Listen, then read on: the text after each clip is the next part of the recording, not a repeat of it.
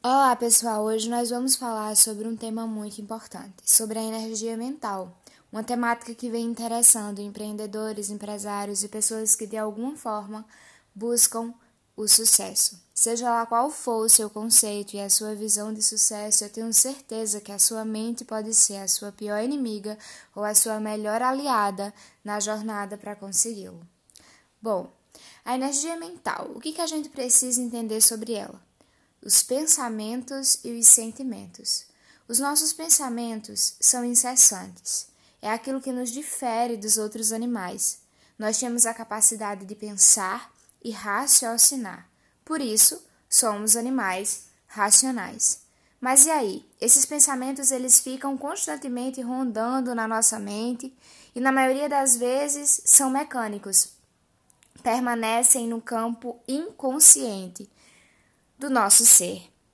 E a nossa consciência está ligada à nossa racionalidade, ao nosso espírito, enquanto que a inconsciência está ligada à mecanicidade, aos impulsos, às emoções, à flor da pele. Bom, esses pensamentos, eles geram sentimentos.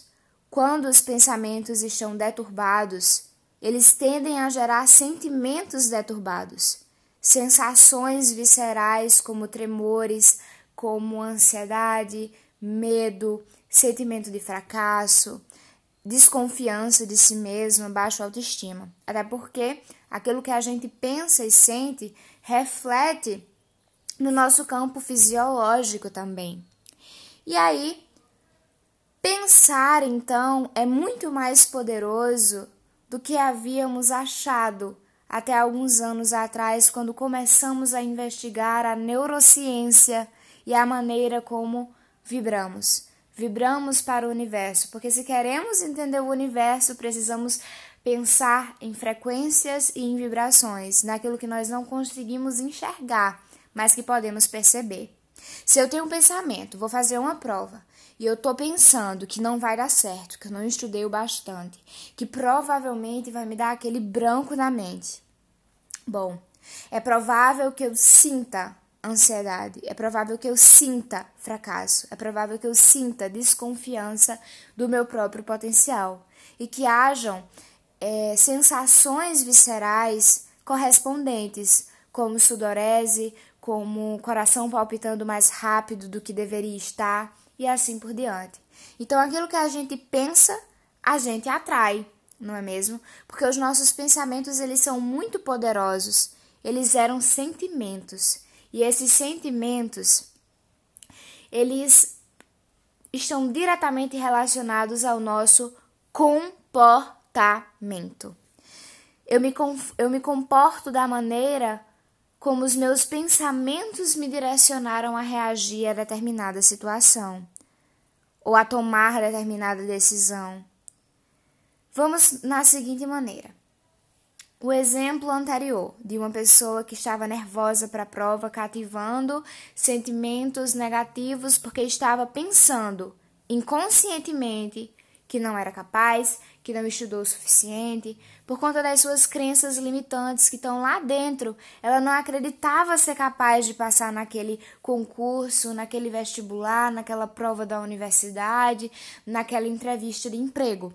Então, esses pensamentos irracionais, inconscientes, a fizeram sentir negativamente a situação ao seu redor e agir de maneira negativa perante aquela situação. É provável que ela passasse, no, entrevista de emprego, a impressão de um candidato nervoso, ansioso. Na prova, que a memória dela falhasse, que ficasse com pensamentos difusos e não estivesse concentrada. Mas, ao contrário, se eu observasse os meus pensamentos de tal maneira a colocá-los no meu campo racional, trazê-los para a minha consciência e analisá-los fortemente, será que realmente eu não estudei? Eu estou pensando assim, mas eu estudei sim dentro das minhas possibilidades. Será que realmente vai me dar um branco? Eu não tenho como prever isso não vão me sofrer por antecedência. Então eu pego esses pensamentos e trago esses pensamentos para o campo racional, porque em geral eles estão ali, incessantes e inconscientes, e permanecem no nosso subconsciente. Mas quando nós trazemos e racionalizamos esses pensamentos, conseguimos domá-los de maneira a transformá-los em bons pensamentos. O pensamento de não vou conseguir passar nessa prova, eu não estudei o bastante, pode ser substituído por eu estudei para essa prova. Eu me preparei para essa entrevista de emprego dentro das minhas possibilidades. Agora, o mais racional, o mais produtivo a se fazer é me manter calma, porque senão eu vou estar tá me atrapalhando, eu vou estar tá me sabotando, eu vou estar tá piorando a situação.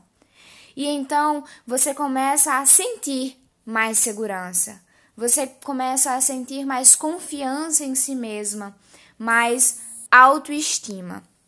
E aí, justamente por esse motivo, os nossos pensamentos eles são tão importantes, porque eles geram sentimentos e os nossos sentimentos estão relacionados à nossa conduta. A pessoa que pensa positivamente, ela sente positivamente. As sensações fisiológicas no seu corpo funcionam de maneira mais saudável quando você pega aquele pensamento inconsciente que tá te incomodando, que tá te prejudicando, que tá te fazendo sentir mal, traz para o campo consciente, o racionaliza, o transforma. Você começa a sentir coisas boas, substituir, ressignificar. E aí o seu corpo, sentindo coisas boas, passará a agir para que aquilo dê certo. Porque esses pensamentos ruins geram sentimentos ruins, que geram condutas ruins, os bons pensamentos, os pensamentos ressignificados geram bons sentimentos, que geram boas sensações e que nos orientam a ter condutas mais saudáveis. Como, por exemplo, manter a calma, manter a confiança, acreditar no próprio potencial, tudo começa nos seus pensamentos, porque o que você pensa, você vibra, e o que você vibra, você atrai.